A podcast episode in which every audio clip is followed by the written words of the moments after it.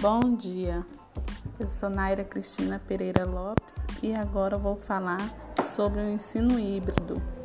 O ensino híbrido envolve a utilização das tecnologias com foco na personalização das ações de ensino e de aprendizagem, apresentando aos educadores forma de integrar tecnologias digitais ao currículo escolar.